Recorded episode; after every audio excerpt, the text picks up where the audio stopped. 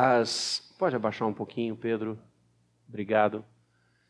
Eu creio que as mensagens já foram ministradas aqui nessa noite. O primeiro grande sermão foi a apresentação dos ministérios, das frentes de trabalho, das sociedades internas, coisa gostosa. Eu acredito que foi um sermão e tanto. Você olhar e ver cada um dos seus irmãos que Deus tem chamado para liderar frentes de trabalhos e ministérios, e você deve ter, como eu disse, pensado em alguns para você trabalhar. Então eu acho que o sermão é esse. Depois eu também preguei, ainda que brevemente, no momento da consagração dos nossos dízimos e ofertas, e Deus, eu não tinha planejado isso, mas o Senhor colocou no meu coração e eu busco ser obediente, principalmente quando eu estou aqui. Se eu busco ser obediente, daquele muro para fora, daquelas grades para fora, imagina aqui dentro. Né? Aqui, se o Senhor olhar, eu estou fazendo. Né? Então, a segunda mensagem. A terceira mensagem será daqui a pouco, a ceia. É a mensagem tão linda no coração da gente, e a gente vai começar esse ano com a celebração da ceia. Mas hoje é o primeiro domingo do mês. E se pelo menos eu não ler o texto, a Pete briga comigo. E esse ano eu vou precisar muito dela à frente das crianças, então eu não posso de forma nenhuma entristecer a minha gestora, coordenadora, líder do setor infantil da igreja esse ano de 2023. Então, obediente obediente. Quem está chegando, vou explicar a brincadeira. Quem está chegando à igreja, uh, esse pastor ele gosta de algumas tradições, né? Uh, por exemplo, meu sermão do aniversário da igreja em abril já está pronto, né? Eu até já mandei o texto para o presbítero Ivo que ele coloca todos os domingos o tema do sermão, a gente manda com antecedência, com muita antecedência, os pastores mandam para ele o texto e o tema das mensagens, né? E eu já mandei de abril, e ele, ao receber, disse assim: Nossa, que surpresa! Né? Esse é novo, né? porque seguramente há mais de 20 anos eu prego no mesmo texto, no aniversário da igreja. E talvez mais do que esse tempo, todo primeiro domingo toda a primeira mensagem do ano, eu vou para Êxodo 14, 15.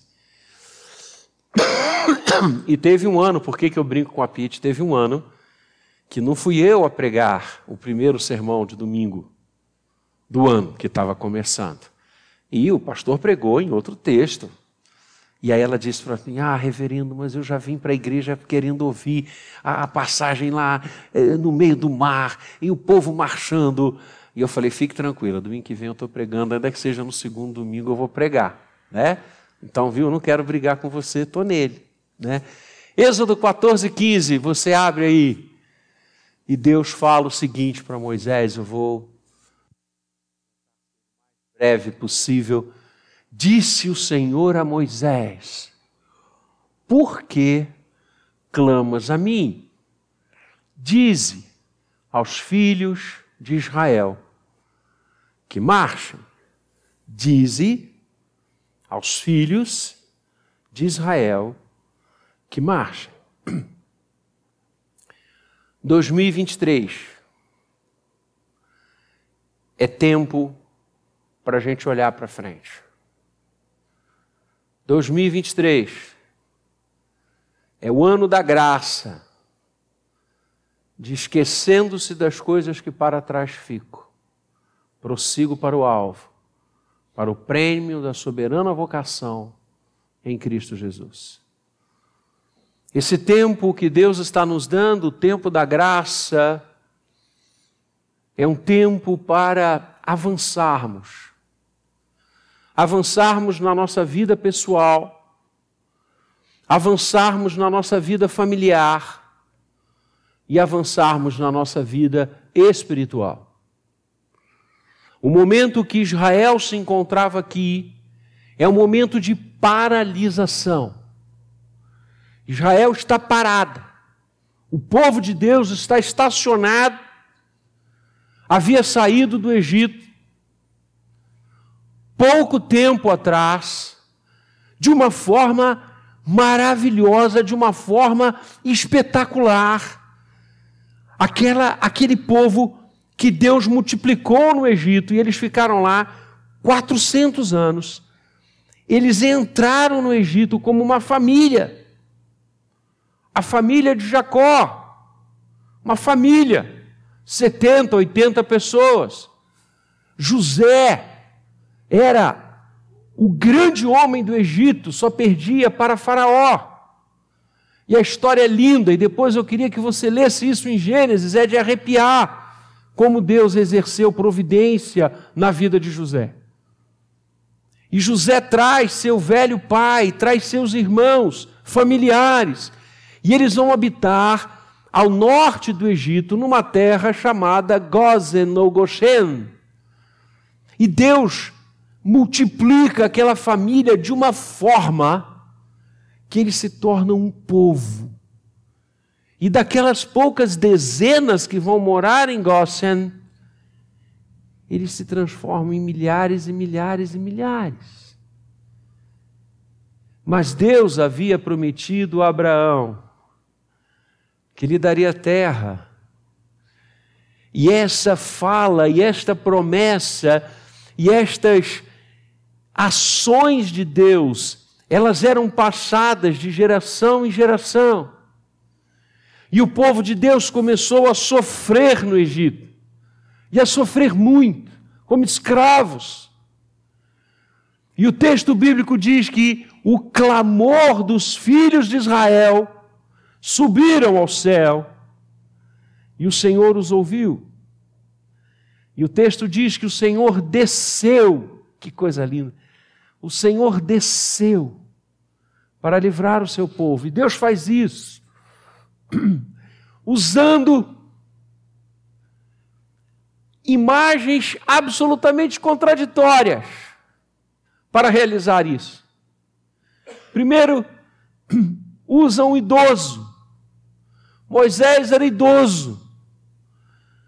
Moisés, quando vai à frente de Faraó, diante daquele homem que mandava e desmandava, diante do poderoso, o Egito era uma nação extremamente forte, belicamente armada, poderosa, com aliados em todos os cantos. E quando aquele pastor de ovelhas, porque ele havia ficado no deserto décadas, cuidando dos rebanhos do seu sogro Jetro, quando aquele homem entra com um cajado na mão, não é um rei, não é um imperador, não é o dono de fortunas, ninguém tributava nada a ele. E quando ele entra no palácio do trono e olha para Faraó e diz: Eu venho em nome de Yahvé, eu sou, para dizer que o povo dele deve ficar livre. Moisés já tinha quase 80 anos. Imagina. Você pode imaginar um ancião nesse patamar. Nós temos um conceito moderno que é esdrúxulo, de achar que só os jovens é que são protagonistas de coisas. Lé do engano.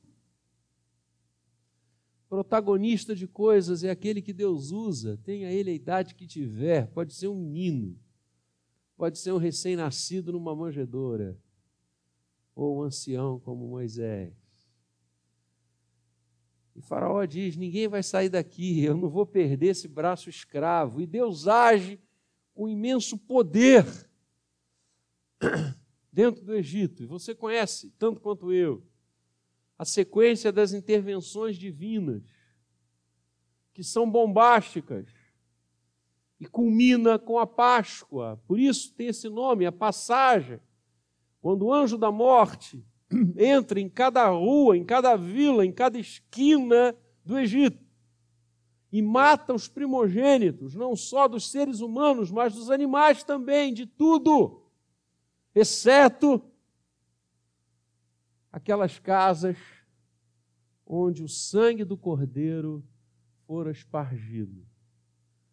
E o texto é lindo, né? O sangue vos será por sinal. Como é que alguém consegue ler o Antigo Testamento e não ver Jesus em cada página? Eu não consigo entender. O sangue vos será por sinal. E eles celebraram pela primeira vez a Páscoa e ofertaram um cordeiro, e foi o sangue desse cordeiro que era passado nos umbrais das portas, e onde o sangue fora posto, o anjo da morte não entrou, numa referência direta e absoluta a Cristo.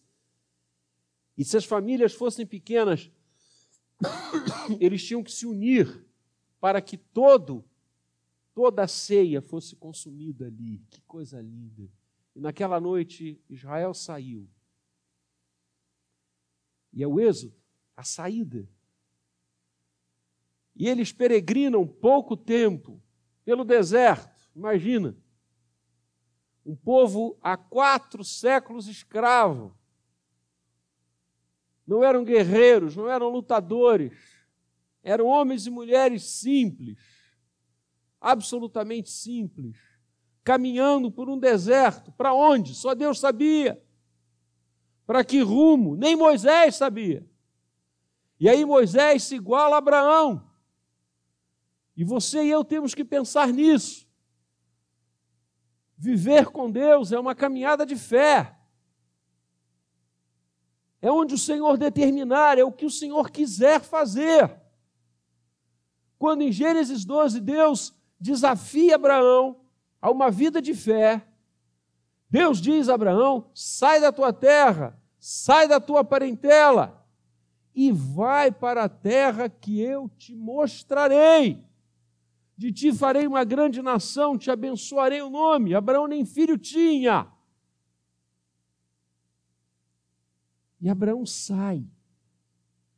Para onde? Deus mandou sair. Para onde eu vou é com ele. Ele disse: Para a terra que eu te mostrarei. Não houve qualquer reunião onde o Espírito Santo mostrou os slides para Abraão, dizendo: Pode sair que vale a pena. Pode sair de Ur, de Arã e venha, porque a coisa é boa. Abraão sai sem saber para onde ele ia, e o autor de Hebreus diz isso. A gente estudou isso aqui há pouquinho tempo atrás. Tudo bem que foi ano passado. Viver com Deus é assim. Por isso, sem fé é impossível agradar a Deus, entendeu? Porque o Senhor, Ele faz o que Ele quer e Ele é absolutamente fantástico. A gente gosta e quer colocar Deus numa caixinha, desista. Desista. Você pode colocar os seus projetos numa caixa, você pode botar as suas expectativas numa caixa, você pode colocar o que você quiser dentro de caixas, mas não tenta colocar o Senhor, porque você não vai conseguir. Gente simples, que sai sem saber para onde vai. Fiados na promessa de que Deus lhes daria a terra. Que coisa maravilhosa. Só que com poucos dias de caminhada, eles se deparam com o primeiro grande obstáculo. O Mar Vermelho é o primeiro grande obstáculo. Muitos aconteceriam nessa jornada, muitos. E, aliás, o deserto foi a grande escola de Deus para o seu povo.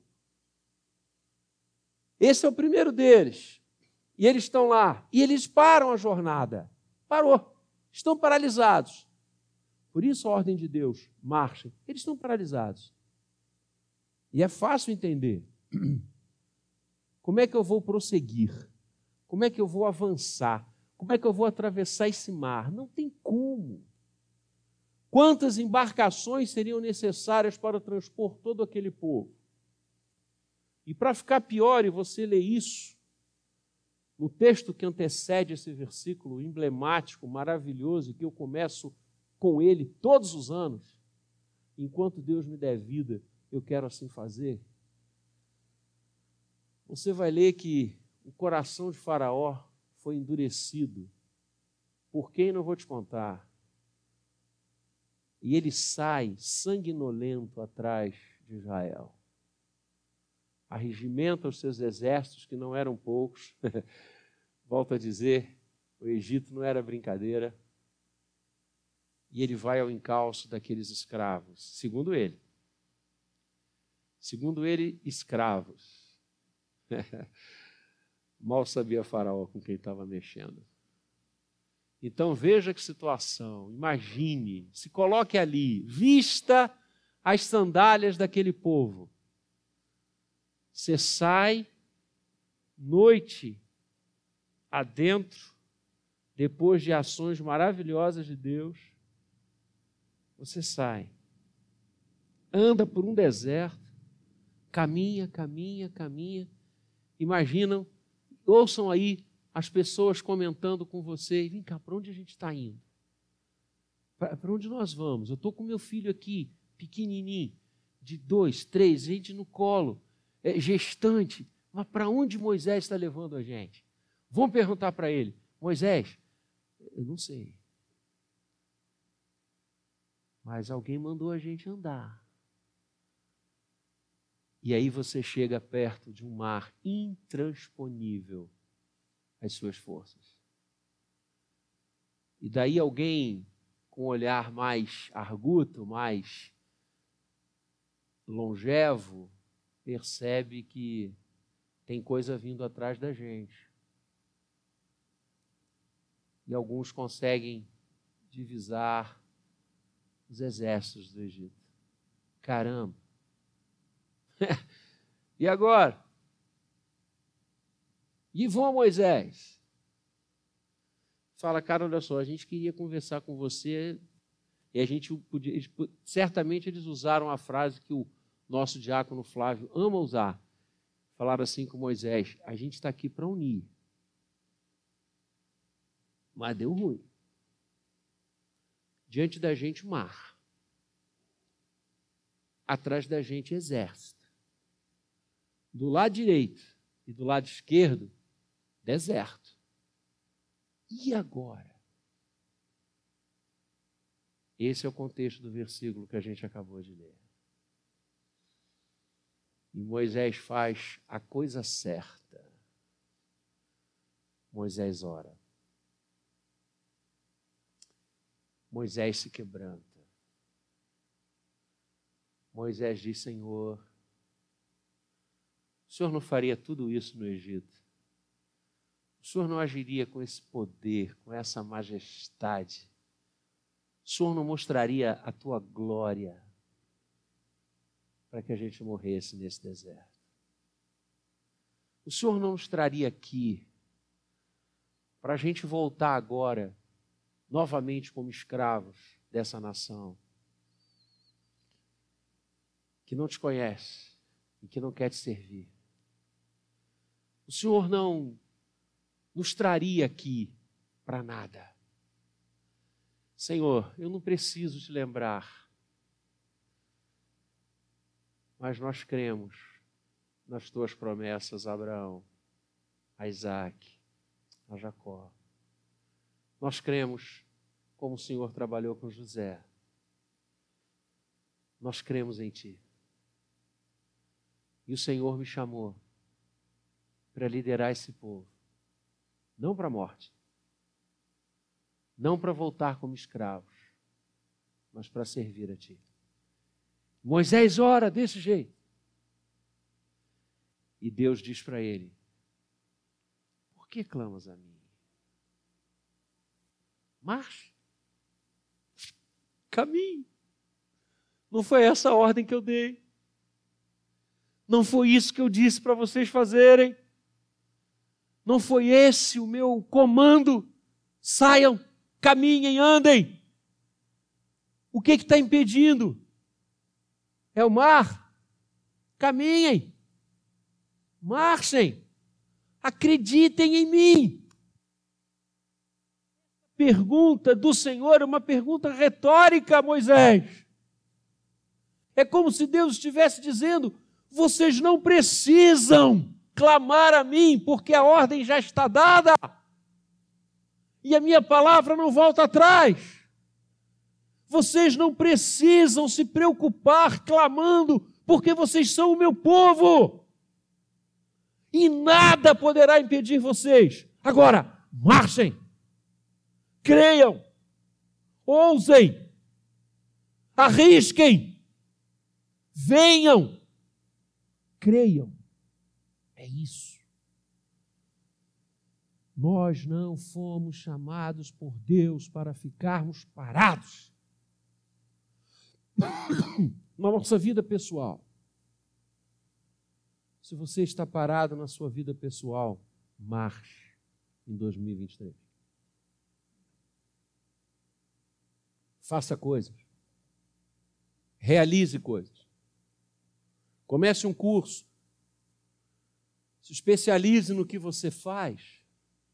Abra frentes de trabalho. Creia. Ouse. A ordem de Deus é clara. Deus chamou você para exercer alguma coisa neste mundo. Deus chamou você para realizar, para você ser uma bênção, para você florescer aonde você está plantado. E eu vejo aqui uma gama de profissões, eu vejo aqui irmãos que atuam nas mais variadas frentes de trabalho nessa sociedade. Marchem! Creiam! Para de se lamentar do trabalho que você tem, para de falar da empresa que dá o seu sustento, para de recriminar, para de murmurar, para, marche! Ouse! Olhe lá na frente. Você acha o que vai impedir você? O que que você acha que é empecilho? O que que você acha que é espinho? O que que você acha que é mar vermelho? O que que você acha que é exército de faraó? Não pare! Por que clamas a mim? Marche. Você tem que crescer em 2023 na sua vida pessoal. Escute o que eu estou dizendo. Foi para isso que Deus chamou você, sim. Você é capaz, porque Deus escolheu você para realizar coisas nessa sociedade e a nossa sociedade está carente de profissionais ungidos e usados pelo Senhor nos lugares onde eles estão. Deus me colocou para trabalhar nos últimos anos num dos locais onde mais ateísmo tem, o meio universitário. E eu dou graças a Deus todos os dias quando eu saio da minha casa e vou para o lugar do meu trabalho. E peço que Deus me use para falar dele e ser testemunha dele para professores, para funcionários administrativos, para alunos, para quem cruzar os umbrais da minha sala ou conversar comigo, porque eu creio que Deus me colocou ali para que eu o glorifique. E eu quero ser o melhor que eu puder. Eu quero ser o melhor professor, eu quero ser o melhor diretor, eu quero ser o melhor que eu puder. Não para que o meu nome seja escrito em alguma lápide que o tempo vai apagar mas para que as pessoas saibam que o Senhor é o Senhor da minha vida e que mar nenhum, que exército nenhum e que deserto nenhum vai me impedir de marchar e de avançar para a glória de Deus. Marche. Chega de ficar parado na sua vida pessoal.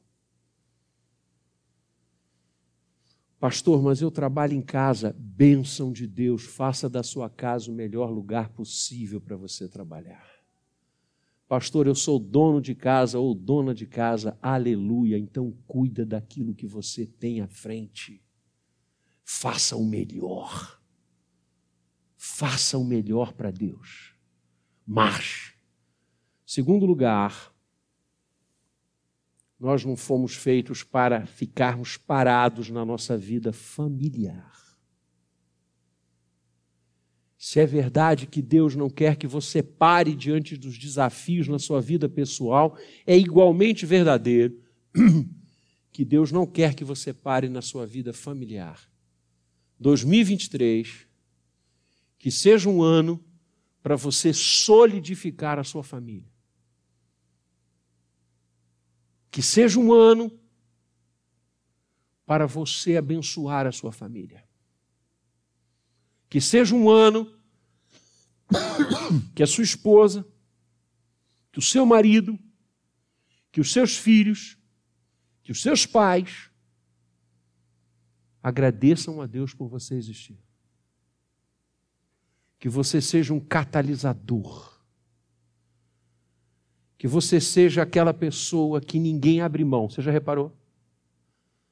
Você já viu que tem gente que atrai gente e tem gente que afasta a gente.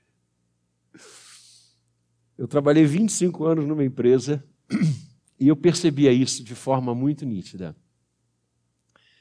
Nós tínhamos muitos funcionários. E alguns funcionários, eles estavam sempre rodeados de pessoas. E tinham alguns que você tinha uma roda, eu ficava olhando, eu gosto muito de ver essas coisas. Eu gosto de analisar as pessoas muito. E você tinha um grupo de pessoas rindo, brincando. E uma outra pessoa chegava. E daqui a pouco o pessoal começava a sair. E quase sempre aquele cara que chegava ficava sozinho. Interessante. Tem pessoas que afastam as outras. Isso acontece nas nossas famílias também.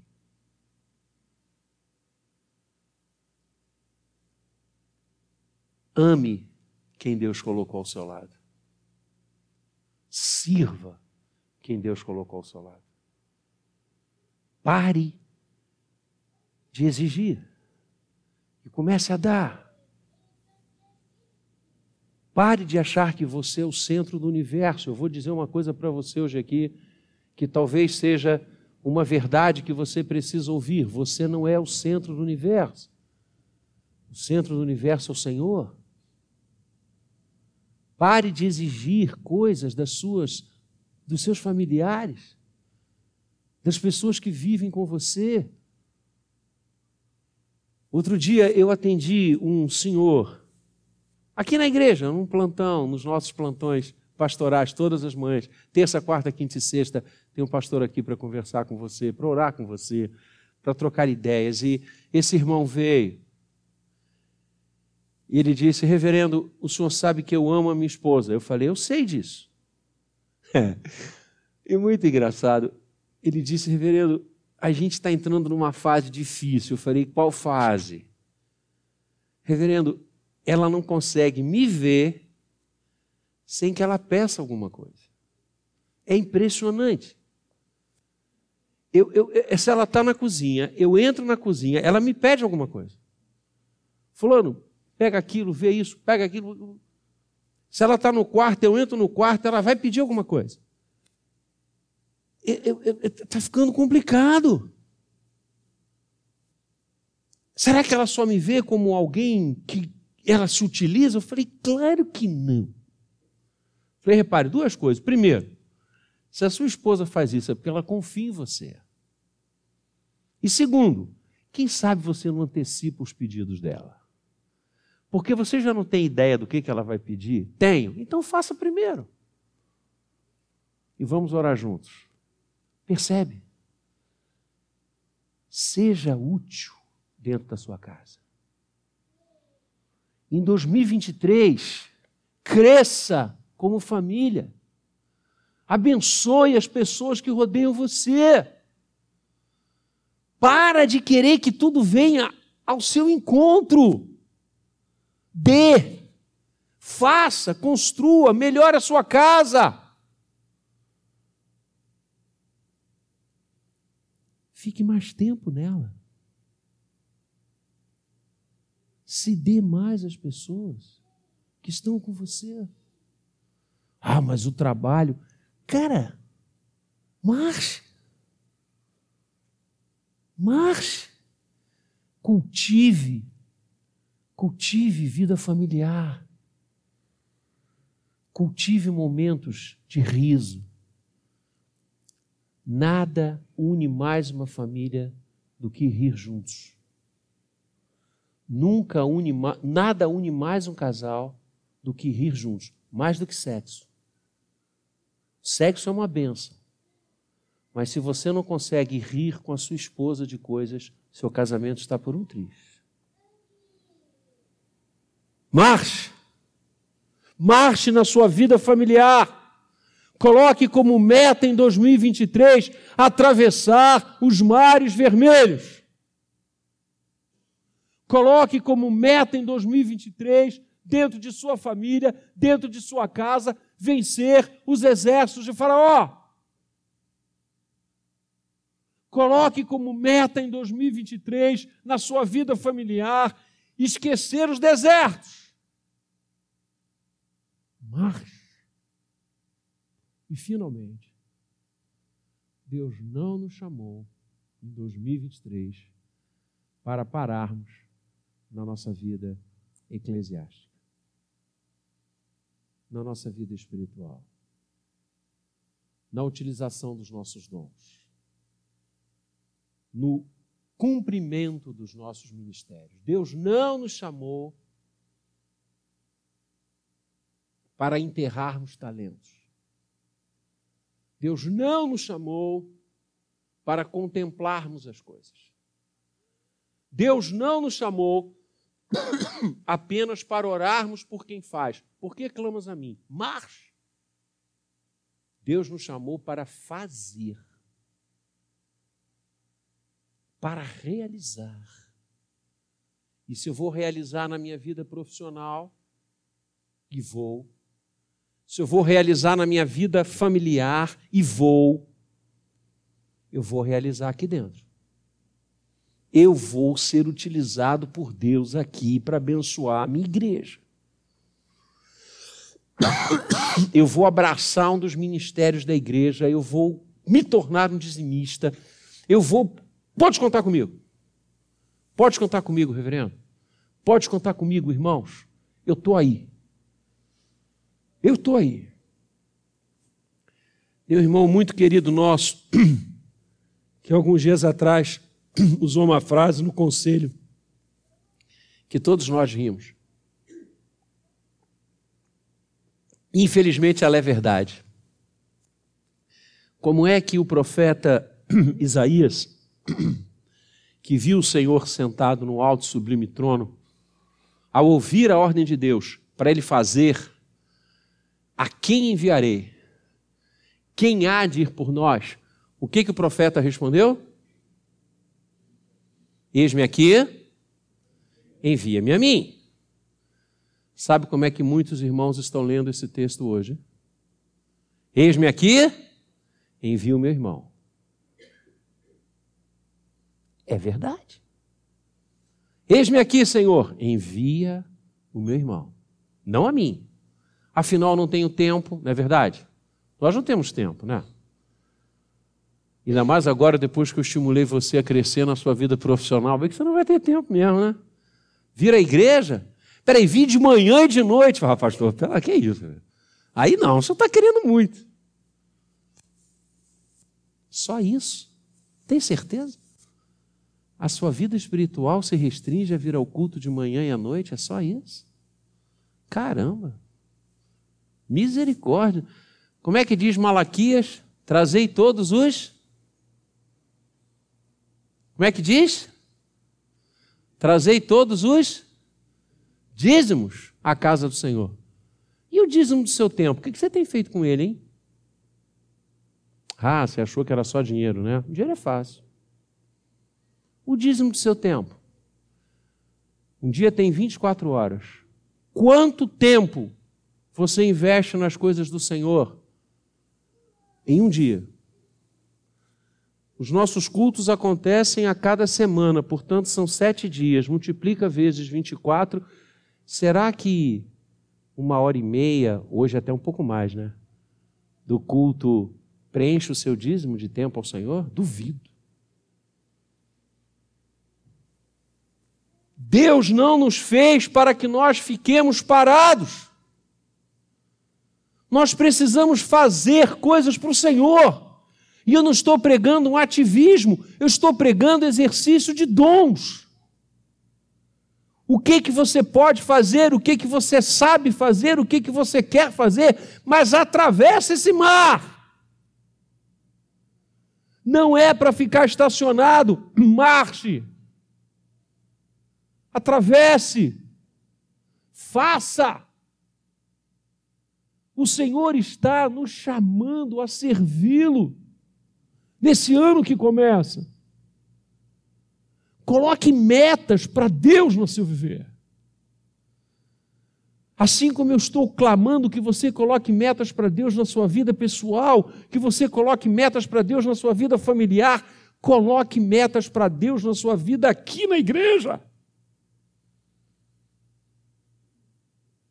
Pare, pare de ter uma vida com o Senhor de, de, de encontros esporádicos. Chegue cedo. Chega cedo para o culto e vem orar. Chega cedo aqui e fica em oração, pedindo para Deus abençoar os visitantes, abençoar os seus irmãos, abençoar os pastores.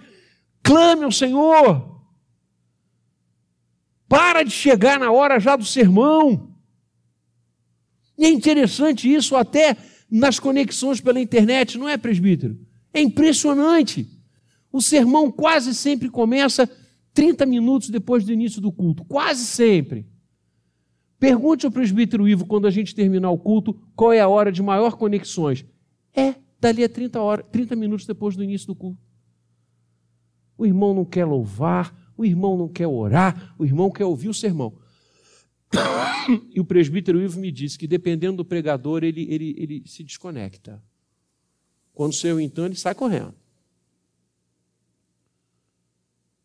Marche. Para de viver essa vida, eu não vou nem dizer medíocre, espiritualmente falando. Porque medíocre é alguma coisa que está na média.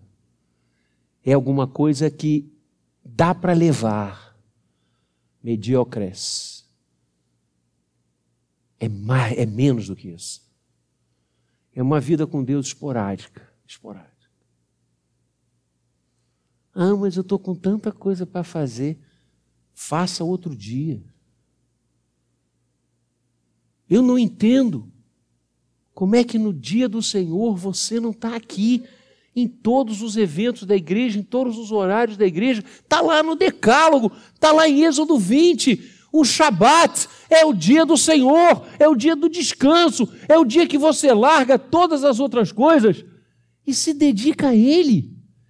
Isso está lá desde o deserto. Que 2023 você marche para o Senhor. Você atravesse os mares. E você marche firme para o Senhor. E glorifique o nome dEle. Porque Deus tem muitas coisas para a gente. Muitas coisas. Aquele povo passou pelo mar os exércitos de Faraó sucumbiram. E aquele povo, escravos saídos do Egito, se transformaram pela ação de Deus, sempre a ação de Deus, que quem abre o mar é Ele, quem faz o povo passar é Ele. Se transformaram no ventre da vinda daquele que foi prometido para que a minha vida pessoal, a minha vida familiar e a minha vida espiritual tivesse sentido. Cristo Jesus. E é essa vida maravilhosa que nós vamos celebrar agora na ceia do Senhor. Convido os pastores e os presbíteros